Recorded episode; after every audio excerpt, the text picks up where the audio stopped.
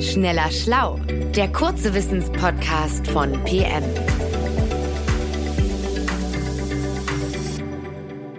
Herzlich willkommen, mein Name ist Martin Scholfens. Ich spreche mit meinem Kollegen Nils Erich und wir sind beide vom PM-Magazin. Hallo. Hallo Nils. In den Medien ist gerade ganz oft das Thema Wasserstoff. Wir brauchen Wasserstoff in der Zukunft. Wasserstoff ist der Stoff der Zukunft. Da frage ich mich, wozu brauchen wir den eigentlich? Meine Vermutung wäre ja, wir brauchen Wasserstoff zum Heizen und zum Kochen, oder? Klar, ähm, das sind Bereiche, wo wir schon häufig jetzt im Alltag mit Gas in Berührung kommen. Das ist allerdings heutzutage meistens Erdgas. Wir verbrennen das etwa im Gasherd oder im Heizungskessel und dadurch erzeugen wir dann Wärme, eben zum Kochen oder zum Heizen. Ähm, das funktioniert auch gut, aber bei der Verbrennung von Methan, und daraus besteht Erdgas vor allem, da entsteht eben auch Kohlendioxid, das den Klimawandel antreibt. Und deswegen ist klar, langfristig sollten wir das Erdgas nicht mehr zum Kochen und Heizen verwenden. Ach so, und wenn wir das Erdgas nicht mehr benutzen, dann benutzen wir stattdessen Wasserstoff. Grundsätzlich ja. Wasserstoff ist ja ebenfalls ein Gas und wenn der mit Sauerstoff zusammen verbrennt, dann entsteht dabei Wärme. Deswegen können wir Wasserstoffgas als Energieträger benutzen, genauso wie bisher Erdgas. Mit dem Vorteil, dass eben kein Kohlendioxid dabei entsteht bei der Verbrennung, sondern nur Wasserdampf. Aber jetzt kommt das große Aber. Gerade Heizen und Kochen werden wir wohl erstmal nicht mit Wasserstoff, weil er woanders nämlich viel dringender gebraucht wird. Da ist für mich aber die viel dringende Frage erst einmal, was mache ich denn dann zukünftig beim Heizen und Kochen? Also auf kalte Lasagne habe ich nun gerade gar keine Lust. Ja, also Lasagne kannst du weiter essen, aber in Zukunft äh, wird in Deutschland wohl eher mit Strom geheizt und gekocht. Für diese Bereiche ist nämlich Strom sehr effizient. Die Geräte haben sehr hohe Wirkungsgrade. Eine elektrisch betriebene Wärmepumpe spart wirklich sehr viel Energie gegenüber einer klassischen Heizung. Und schon heute kochen die meisten Menschen eh schon mit Strom. Wobei ich zugeben muss, dass ich den Gasherd auch vermissen werde, denn der ist schon wirklich toll, um schnell und heiß zu kochen, wie ähm, asiatische Gerichte im Wok zum Beispiel. Mir war das Kochen mit Gas immer schon so ein bisschen heikel, deswegen finde ich es gar nicht so schlimm, dass der abgeschafft wird. Aber wenn wir als normalen Mensch in unseren Häusern gar nicht mit Wasserstoff in Berührung kommen, ihn gar nicht dort brauchen, wozu brauchen wir ihn denn dann? Denn es ist ja so, die Bundesregierung ist ja in der letzten Zeit sehr viel um die Welt getourt, hat ganz viele Wasserstoffdeals gemacht mit ganz vielen Ländern, zum Beispiel mit Namibia, Kanada, auch Australien und Marokko. All die sind im Gespräch. Der Bedarf ist also offenbar groß, aber wofür denn dann? Ja, Wasserstoff kommt ähm, heutzutage vor allen Dingen da zum Einsatz, äh, wo wir ihn eigentlich größtenteils gar nicht bemerken, nämlich in der Industrie. Ähm, das heißt, er wird benutzt, um Sprit herzustellen oder Dünger herzustellen. Aber das Spannende ist, dass wir eben bei Wasserstoff heutzutage äh, ganz instinktiv daran denken, dass es ein Energieträger ist. Also wie, wie, wie am Anfang, wir denken an das Heizen und an, an, an das Kochen. Aber am unverzichtbarsten ist Wasserstoff eigentlich da, wo ein Grundstoff ist für andere Produkte. Und das werden in Zukunft eben immer mehr. Das heißt also, heute wird Wasserstoff schon sehr oft eingesetzt, um Produkte herzustellen und in Zukunft werden es noch mehr Produkte sein, für die wir die brauchen. Was sind denn das für Produkte? Das ist wirklich eine, eine riesige Auswahl von verschiedenen Dingen. Also ich mache mal eine kleine Aufzählung. Zum Beispiel Desinfektionsmittel, Reinigungsmittel, aber auch Kunststoffe. Und das sind natürlich richtig, sind richtig viele Produkte wie Joghurtbecher, Spielzeuge, Kulis, Haustüren, äh, Autositze. Ne? In fast allem wird Wasserstoff drinstecken und in einigen davon schon heute. Und in anderen Produkten steckt dann zwar kein Wasserstoff drin, aber er ist dann trotzdem elementar, um die herzustellen. Zum Beispiel Stahl. Um Stahl herzustellen, muss man zunächst aus Eisenerz den Sauerstoff rausholen, damit dann reines Eisen übrig bleibt. Und in Zukunft kann man diesen Sauerstoff mit Hilfe von Wasserstoff rausholen. Und dieses Verfahren nennt sich dann Direktreduktion. Okay, also wir brauchen schon heute Wasserstoff in vielen Produkten und das wird eher noch mehr. Selbst bei manchen Sachen, wo ich es jetzt nicht erwartet hätte, also Stahlherstellung, da denke ich jetzt nicht an Wasserstoff. Aber als Energieträger brauchen wir den jetzt gar nicht, Wasserstoff? Schon, aber zugegeben nicht ganz so dringend. Viel Hitze lässt sich ja auch elektrisch erzeugen, also zum Beispiel in der Wohnung. Aber etwa in der Glasherstellung experimentiert man durchaus jetzt schon mit Wasserstoff, denn da werden ja sehr hohe Temperaturen gebraucht, um überhaupt das Glas zu schmelzen. Und solche hohen Temperaturen lassen sich mit Wasserstoff eben besser erzielen als mit Strom. Okay, also Strom benutzt man eher für niedrige Temperaturen und Wasserstoff tendenziell bei höheren Temperaturen. Dennoch so der ganz große Aufwand oder Nutzen von Wasserstoff sehe ich da jetzt nicht. Und dann noch hat man ständig Wasserstoff auch im Kontext Energie. Was hat es jetzt damit auf sich? Warum brauchen wir es da? Naja, also wofür man Wasserstoff tatsächlich eben gebrauchen kann, das ist dann ähm, als Energiespeicher für das Stromnetz. Wie soll das denn funktionieren als Energiespeicher?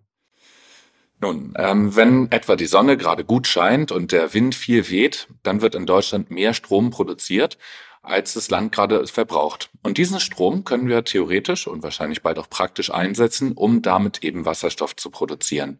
Und wenn dann, wann anders, kein Wind weht und alles wolkig ist, dann können wir den früher produzierten Wasserstoff wieder verfeuern in den Gaskraftwerken und so Strom gewinnen.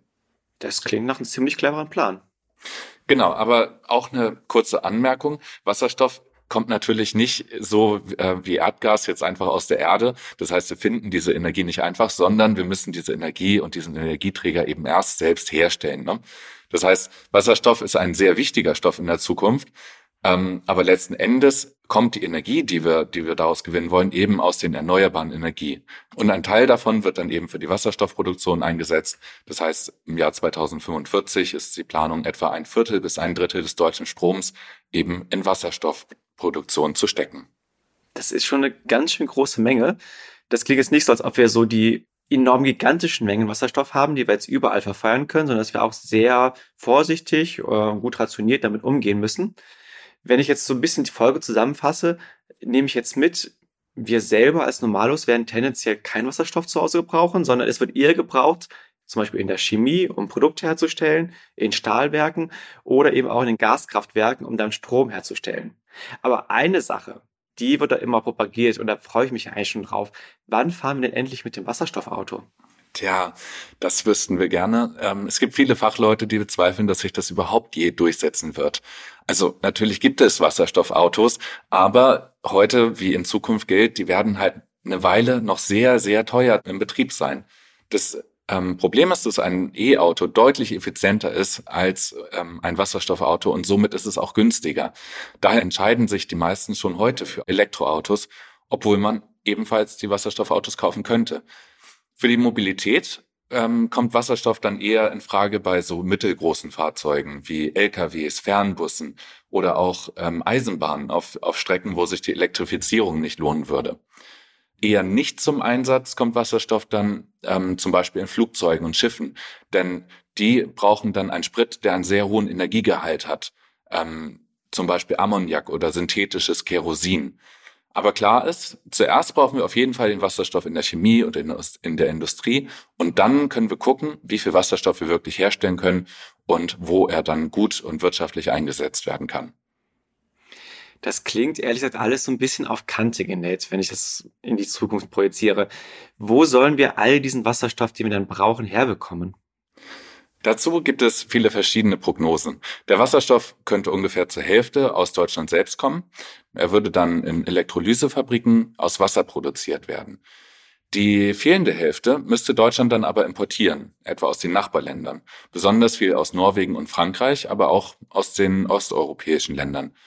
Nun setzt das aber natürlich voraus, dass all diese Länder auch erneuerbare Energien und Elektrolyseure ausbauen und natürlich eine riesige Menge an Pipelines, um den Stoff dann auch über tausende Kilometer bis zu uns zu transportieren. Dass ich dich jetzt die ganzen Fragen zu Wasserstoff gestellt habe, ist ja kein Zufall. Du hast jetzt letztens für PM eine lange Geschichte darüber geschrieben, nämlich zum einen, wie Wasserstoff eben, wo es herkommen soll und dann, wie es mit den Pipelines hier hinkommen soll und wie gut es funktionieren kann, dass in Deutschland eine solche Wasserstoffindustrie aufgebaut wird. Deswegen jetzt zum Schluss mal deine Frage, nachdem du dich so lange mit dem Thema beschäftigt hast. Glaubst du, das klappt mit der Umstellung der deutschen Wirtschaft auf Wasserstoff? Also es ist natürlich nicht zu 100 Prozent mit Sicherheit zu sagen, aber es ist auf jeden Fall ein sehr ambitionierter Plan. Europa muss den Ausbau der Wasserstoffwirtschaft wirklich massiv fördern, das ist klar, damit das funktioniert. Und es wird viele Milliarden Euro kosten. Aber es ist nicht unmachbar. Zum Beispiel, Deutschland braucht laut aktueller Planung in Zukunft ungefähr 8500 Kilometer Wasserstoffpipelines. Aber zum Vergleich, das Erdgasnetz in Deutschland ist jetzt schon 570.000 Kilometer lang, also deutlich länger. Wenn wir also genug Aufmerksamkeit auf die Zukunft richten, statt auf diese fossile Vergangenheit, dann denke ich, kann uns es auf jeden Fall gelingen, eine funktionierende Wasserstoffwirtschaft in Zukunft zu haben. Das ist doch ermutigend. Vielen Dank, Nils. Wer mehr zum Thema wissen möchte, wer besser verstehen möchte, wie eigentlich Wasserstoff, in diesem Fall der grüner Wasserstoff, entsteht und wie eigentlich das deutsche Pipeline-Netz umgebaut werden kann, damit es auch eben Wasserstoff transportieren kann und wie eigentlich dieser ganze Umbau unseres Landes funktionieren kann von einem Erdgasland zu einem Wasserstoffland, dem empfehle ich Nils Text aus der aktuellen PM, aus der März-Ausgabe 2023. Lest mal rein, es ist echt eine spannende und sehr ausführliche und sehr fundierte Geschichte von Nils geworden. Vielen Dank, Nils. Danke fürs Zuhören. Und bis zum nächsten Mal. Schneller Schlau, der kurze Wissenspodcast von PM.